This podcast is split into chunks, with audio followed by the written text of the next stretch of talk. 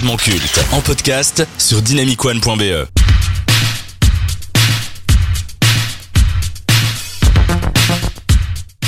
En été 2020, il s'est illustré par ses propos sur le confinement et la restriction de nos libertés.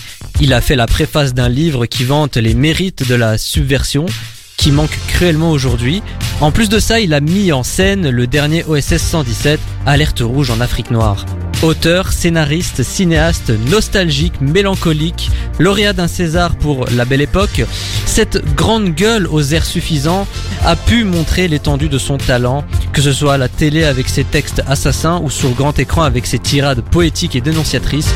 Il ne laisse personne de marbre, c'est qu'il lui doit cette image de personnalité clivante qui lui colle à la peau. Son père jouait avec les mots sur scène pour faire rire le public. Le fils, quant à lui, a préféré les mettre en scène au cinéma et dans ses ouvrages. Une façon pour lui de mettre des mots sur des mots. Alors, Nicolas Bedos, génie ou escroc? Benjamin. Euh, je suis pas un grand fan de Nicolas Bedos. Euh, je trouve Nico. que déjà il est sur de Nico, exact. Déjà, je trouve qu'il est très éparpillé au final euh, dans sa carrière. Enfin, je veux dire, bon voilà, il a fait du théâtre, télé, cinéma, radio, ok. Et ben dans aucun de ces quatre médias, je trouve qu'il y a quelque chose qui brille particulièrement. Moi, le cinéma est quelque chose qui me parle, euh, énormément. Voilà, il a fait la belle époque pour lequel il a eu euh, des, prix et qui est un très bon film, hein, je trouve, mais qui m'a pas non plus euh, incroyablement touché.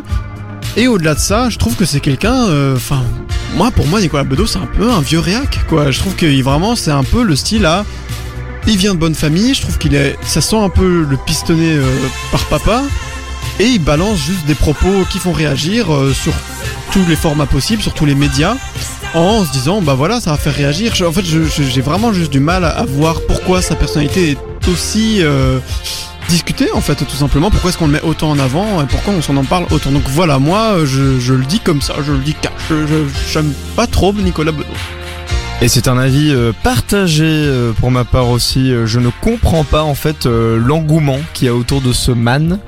Il y a rien de transcendant. Enfin, quand tu parlais de talent, famille, je ne.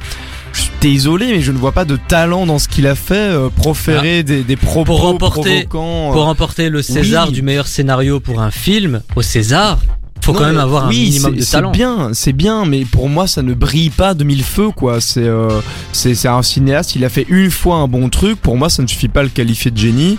Et euh, derrière, je trouve qu'il a une, personnalité tellement euh, bah, provocante. Mais en fait, j'ai- j'aime pas. J'aime bien la provocation, mais quand elle est intelligente, quand elle sert à, à, à servir un propos et que derrière il y a une réflexion sur ce qui est dit. J'ai vraiment l'impression que Bedos, il te balance des, des trucs comme des Benjamin pour faire réagir parce que lol MDR ça va faire réagir et ça fait réagir.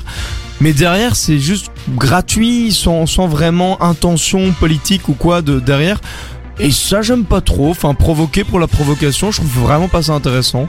Donc je, je trouve que sa personnalité est inintéressante, inintéressante au possible et, euh, et que bah de talent euh, il, il n'en a que celui qu'il a hérité de son père quoi, c'est tout. Mais Voilà, là je vous, je vous trouve très dur. euh, bah oui, mais, Mais est-ce que vous êtes non mais est-ce que vous êtes intéressé un minimum à ce- je vous ai pas demandé de regarder tous ses films ou de lire tous ses livres mais est-ce que vous êtes intéressé un minimum à, à ce- à ce qu'il a pu retranscrire, à ce qu'il a pu dire, à ce qu'il a pu écrire?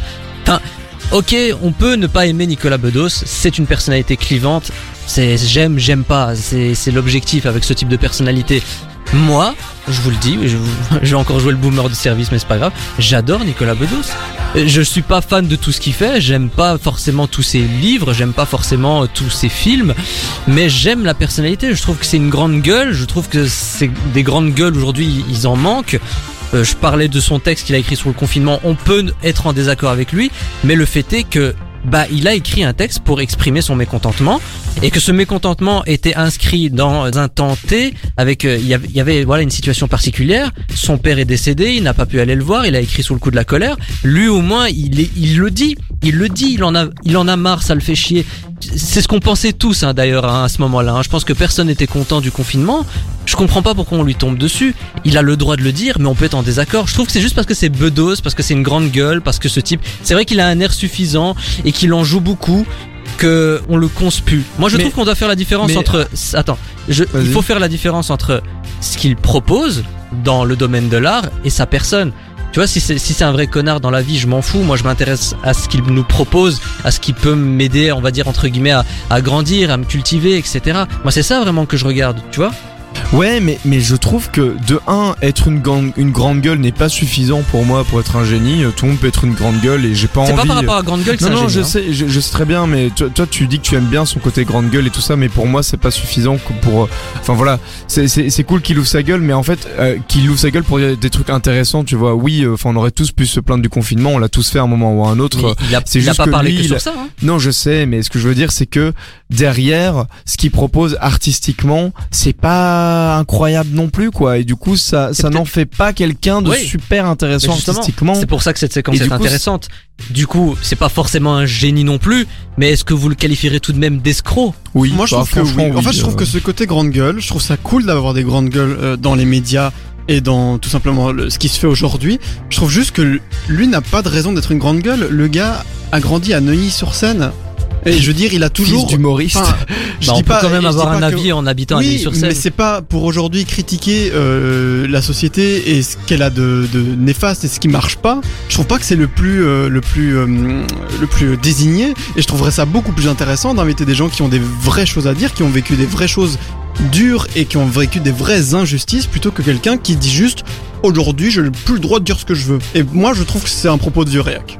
C'est ton avis. Oui, je, oui, bien je- sûr, c'est Je mon le partage pas, mais je, tu as le droit de le dire. Écoute, cher Nicolas Bedos, si tu nous écoutes sur Dynamic One, sache que tu es un défenseur ici sur la station du son nouvelle génération. Moi, donc euh, si tu recherches quelqu'un pour un Et film, 20 détracteurs.